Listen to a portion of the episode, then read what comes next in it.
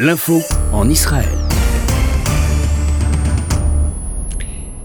Le Premier ministre israélien a donc accueilli hier le conseiller gendre de Donald Trump, Jared Kushner, ainsi que le conseiller à la sécurité nationale des États-Unis, Robert O'Brien, dans sa résidence de Jérusalem. Et au centre des entretiens, la normalisation des liens entre Israël et les Émirats arabes unis s'est imposée. Benjamin Netanyahu en a profité d'ailleurs pour déclarer que la paix entre Israéliens et Palestiniens n'était plus une condition absolue pour normaliser, ses relations avec euh, le monde arabe.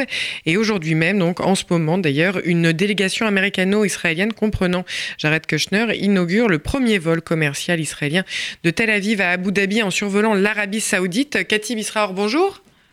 Bonjour Marika. Alors Cathy, justement, ces échanges entre euh, diplomatiques entre, entre les États-Unis, Israël, mais aussi les pays arabes, est au cœur euh, de l'actualité en Israël. ces échanges font la une. Alors que peut-on en retenir? Que peut-on en dire ce matin?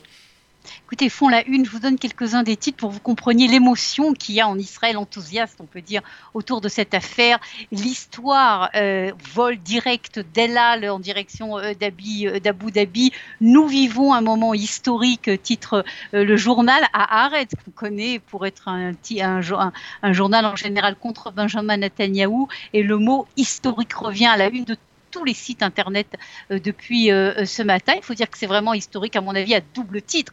D'abord, c'est clair que c'est le début, si vous voulez, de relations d'une normalisation avec euh, la une première normalisation avec les, les, Émirats, mais surtout l'Arabie Saoudite a accepté le survol de son territoire. Et là, c'est également une première qui est tout aussi importante, estiment les observateurs, euh, que euh, le fait que euh, cette délégation officielle arrive à Abu Dhabi.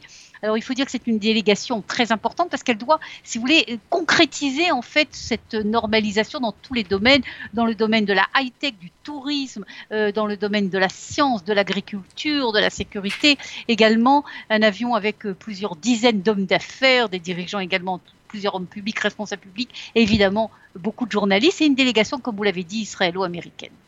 Mais alors, très concrètement, que peut-on attendre après tout ces, justement, après cette ferveur et cet enthousiasme autour des mots et des déclarations des uns et des autres, que peut-on attendre concrètement dans les prochains jours, prochaines semaines, prochains mois de ces relations entre Israël et les pays arabes?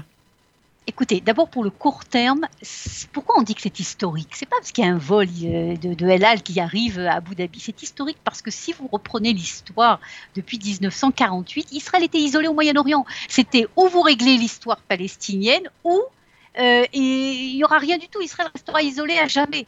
Or, aujourd'hui, pour la première fois, un pays avec Israël n'était pas en guerre, mais un pays qui avait dit non à Israël, qui avait boycotté économiquement Israël, le boycott également a été annulé hier par euh, Abu Dhabi.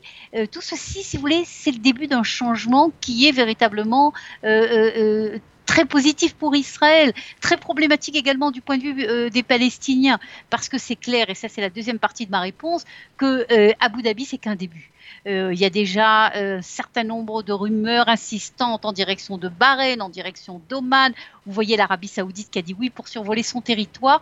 Et si vous voulez, cet isolement euh, d'Israël, il se termine ces semaines-ci. L'isolement d'Israël au Moyen-Orient, il se termine ces semaines-ci. Et ça a évidemment également une conséquence énorme sur les relations entre, avec, avec l'Iran. L'Iran isolé, si vous voulez, face à ce regroupement évidemment du monde sunnite et euh, de l'État d'Israël. Mais alors, on parle de rapprochement à une, époque où finalement euh, c'est un paradoxe, celui, euh, celui du Covid qui continue lui aussi bien sûr à agiter l'actualité en Israël. Que peut-on dire de la situation aujourd'hui Peut-être rapidement, Cathy Bisra, pour finir? Juste pour faire le lien avec le sujet, il faut dire que les Émirats ont été déclarés pays verts et donc les, les Israéliens qui reviendront ne sont pas en quarantaine. Le Covid, pour l'instant, euh, Israël, malgré tous les efforts, n'arrive pas à faire baisser les chiffres euh, du Covid avec entre 1800 et 2000 nouveaux malades euh, par jour. C'est beaucoup, notamment que l'école, les écoles réouvrent demain matin.